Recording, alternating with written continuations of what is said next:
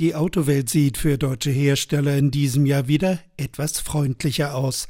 Die Krisenjahre seien weltweit wahrscheinlich überwunden, rechnet Manuel Kallweit vor. Er ist Chefökonom des Verbandes der deutschen Automobilindustrie VDA. Wir erwarten für dieses Jahr einen moderaten Anstieg des Pkw-Weltmarktes von 2 Prozent. Damit ist das äh, Niveau des Vorkrisenjahres 2019 fast wieder erreicht, aber noch nicht ganz dass die Märkte in Europa mit 4% zulegen, USA 2%, China mit etwa 1%. Der deutsche Markt schafft den Anschluss an das weltweite Wachstum allerdings nicht. Er wird abgekoppelt und dreht nach einem kräftigen Vorjahresplus von 7% nun wieder ins Minus. Hauptgrund die staatliche Förderung von Elektroautos für Unternehmen ist im September ausgelaufen.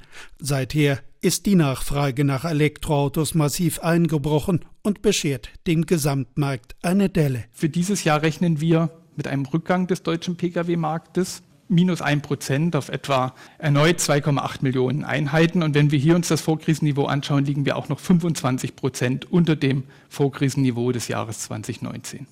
Wir gehen hier insbesondere von einem niedrigeren Absatz von Elektro-Pkw Während der Absatz von Plug-in-Hybriden um etwa 5% steigen dürfte, gehen wir bei den rein batterieelektrischen Fahrzeugen von einem Rückgang von etwa 14% aus. Das sind 451.000 Einheiten. Verbraucher und Automobilverbände beklagen, Elektroautos seien für die meisten Käufer schlicht und einfach noch viel zu teuer.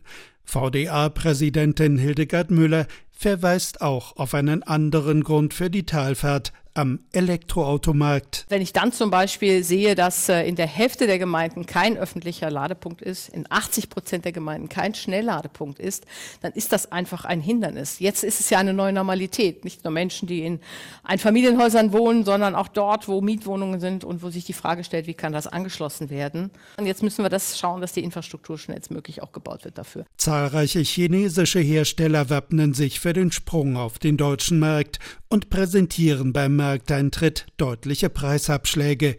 Kein Problem, solange die Wettbewerbsbedingungen fair sind, betont Müller.